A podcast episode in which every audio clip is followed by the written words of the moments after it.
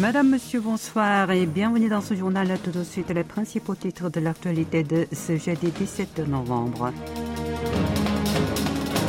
Rencontre Yoon Ben Salman, participation de la Corée du Sud au projet NEOM. Pyongyang tire un missile balistique de courte portée. Droits humains, la troisième commission de l'ONU adopte la résolution des droits de l'homme en Corée du Nord. Et enfin, les lycéens sud-coréens passent le Sunung.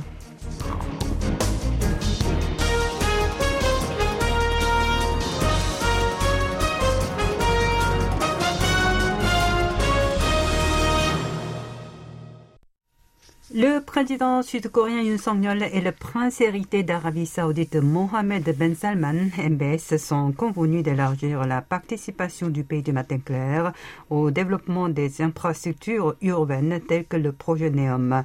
Les deux dirigeants se sont également mis d'accord pour étendre leur coopération dans les domaines de la défense et de l'énergie future.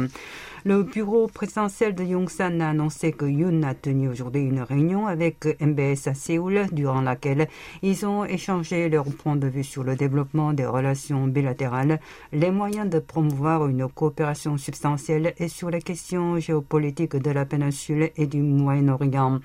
Lors de leur tête-à-tête, le dirigeant sud-coréen a déclaré que l'Arabie saoudite était le plus grand partenaire commercial de la région du Moyen-Orient, ainsi que pour l'économie et la sécurité énergique de la Corée du Sud. De son côté, l'homme fort saoudien a affirmé que les entreprises sud-coréennes ont considérablement contribué à l'établissement des infrastructures nationales de son pays et qu'il souhaitait relever d'un cran cette coopération afin de réaliser sa stratégie politique économique et sociale intitulée Vision 2030. Il s'agit notamment du projet de construction de la ville nouvelle de très grande envergure, Neom, de l'ordre de 500 milliards de dollars. Son but consiste à diversifier l'économie du pays trop dépendante du pétrole. Des sociétés de premier plan du monde entier souhaitent y participer. La venue à Séoul du prince héritier d'Arabie saoudite est l'occasion de conclure une vingtaine de mémorandums d'entente entre les deux pays. Le ministère sud-coréen de l'industrie et du commerce et celui saoudien des investissements ont conjointement organisé aujourd'hui un forum bilatéral de l'investissement avec pour objectif de relancer la coopération économique entre les entreprises des deux nations. Au cours de cette réunion, le ministère de la première économie du monde arabe a signé cinq protocoles d'entente avec les firmes du pays du matin clair, fabricant du matériel roulant ferroviaire ou des produits chimiques et pharmaceutiques. Parmi elles, Hyundai Rotem, cette filiale du premier groupe automobile de Corée du Sud, participera au gigantesque projet NEOM de ville futuriste en Arabie Saoudite. De même, les firmes et les institutions de l'État du Moyen-Orient, comme le PIF, le Fonds souverain du Royaume, ont elles aussi conclu 18 mous avec leurs partenaires sud-coréens, dont la plus grande société d'électricité, connue sous le nom de KEPCO. S-Oil, filiale sud-coréenne du géant du pétrole saoudien Aramco, a elle aussi passé un contrat EPC ou clé sur porte pour la deuxième étape de son projet de complexe pétrochimique à Ulsan, dans le sud-est du pays du matin clair. Dossier nord-coréen à présent. La Corée du Nord a tiré aujourd'hui un nouveau missile balistique de courte portée. L'état-major interarmée sud-coréen JCS a précisé que l'engin avait été lancé vers 10h48 en direction de la mer de l'Est. Cette fois depuis les environs de Wonsan sur la côte est du pays. Selon le JCS, le projectile a parcouru une distance de 240 km à une altitude maximale de 47 km et à une vitesse de Mach 4. Aussitôt après cette première provocation depuis huit jours, la Corée du Sud et les États-Unis ont partagé la situation. L'armée sud-coréenne continue à scruter de très près les mouvements au nord du 38e parallèle pour parer à d'éventuelles bravades supplémentaires. Avant le nouveau tir d'essai de Pyongyang, les deux alliés ont aussi effectué leurs exercices conjoints de défense antimissiles en immobilisant leurs destroyers Aegis respectifs. Ce matin, l'État communiste également également publié un communiqué condamnant les résultats du sommet trilatéral entre les dirigeants sud-coréens, américains et japonais dimanche à Phnom Penh. Dans ce document signé par sa ministre des Affaires étrangères, Chesoni, le Nord a mis en garde contre l'accord intervenu à l'issue de la rencontre. Une Song-yeol, Joe Biden et Fumio Kishida sont alors convenus de renforcer une dissuasion élargie vis-à-vis de Pyongyang et de réagir fermement à ces provocations. Cette année encore, la troisième commission de l'Assemblée générale des Nations unies a adopté par consensus de tous ses membres une résolution sur les droits de l'homme en Corée du Nord, et ce pour la 18e année consécutive. La résolution, adoptée tous les ans depuis 2005 par la commission en question, sera votée le mois prochain en séance plénière. Le texte condamne la torture, la détention illégitime et l'enlèvement perpétré par le pays communiste et recommande des sanctions contre les auteurs de ces violations des droits fondamentaux. À ces principaux articles, un nouvel élément a été ajouté cette année pour appeler à rendre publiques toutes les informations concernées aux familles des victimes et aux institutions compétentes. Cet alinéa doit refléter la demande que le gouvernement sud-coréen avait formulée concernant le meurtre de Lee Jun, un fonctionnaire sud-coréen abattu par l'armée du Nord en mer Jaune en septembre 2020. Pour la première fois en quatre ans, la Corée du Sud a parrainé la résolution présentée cette année à l'initiative de l'Union européenne. De son côté, l'ambassadeur nord-coréen auprès des Nations Unies a vivement contesté le texte en le qualifiant de ruse politique du gouvernement sud-coréen. Selon Kim Sang, Séoul tente ainsi d'éviter les critiques locales tout comme internationales sur le drame d'Itaewon. Dans la foulée, Bae Jong-in, ambassadeur adjoint de Corée du Sud auprès de l'ONU, a fustigé les propos du diplomate nord-coréen. Il a rappelé que Pyongyang n'avait pas cessé ses tirs de missiles même durant le deuil national. Le ministère sud-coréen des Affaires étrangères a quant à lui salué l'adoption de la résolution présentée au total par 63 pays et a de nouveau appelé le Nord à prendre des mesures efficaces en vue d'améliorer les droits de l'homme qui ne cessent d'empirer.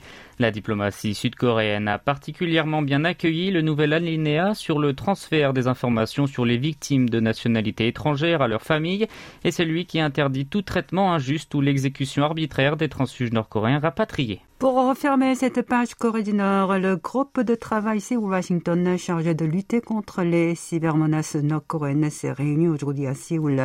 Le négociateur nucléaire sud-coréen a prononcé un discours. Kim Gon a souligné la nécessité de préparer les mesures en vue d'endiguer les cyberactivités illégales du pays communiste. Selon lui, ce dernier récolte chaque année un fonds colossal via des cyberattaques et cette fortune est utilisée pour financer ses le diplomate a précisé qu'en mars dernier aussi, les hackers nord-coréens avaient dérobé 620 millions de dollars de cyberactifs après avoir piraté le jeu vidéo à succès Axie Infinity et d'ajouter que Pyongyang aurait dépensé 400 à 650 millions de dollars pour ce tir de 31 missiles balistiques pendant la première moitié de l'année. Autrement dit, un seul piratage suffit à couvrir l'ensemble des coûts.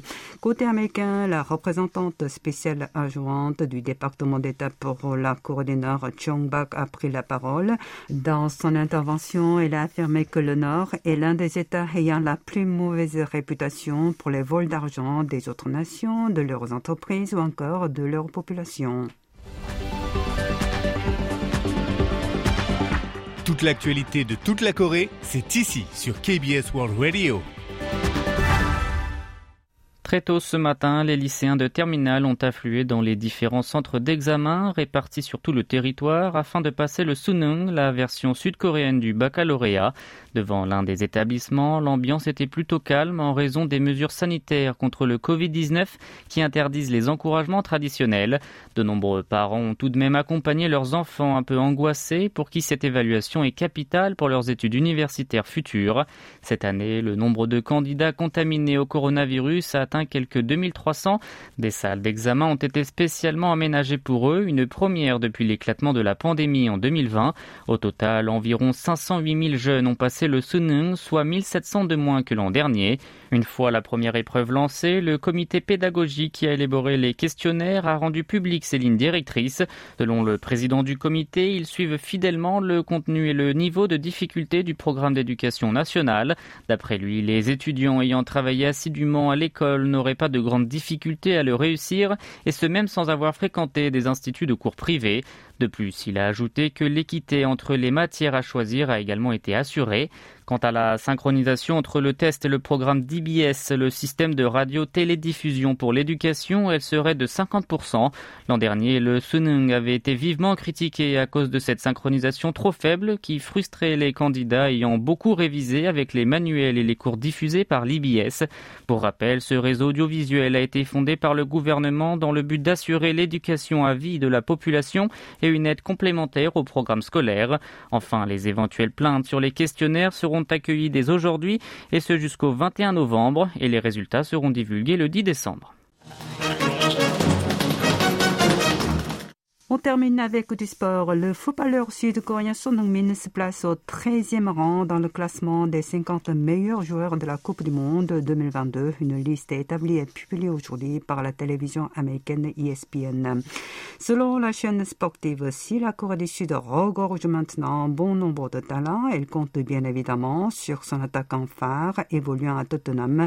Les Sud-Coréens ont donc été sous le choc lorsque leur superstar a été sérieusement blessé à l'œil lors du dernier match de phase de poule de Ligue des Champions face à l'Olympique de Marseille au début du mois.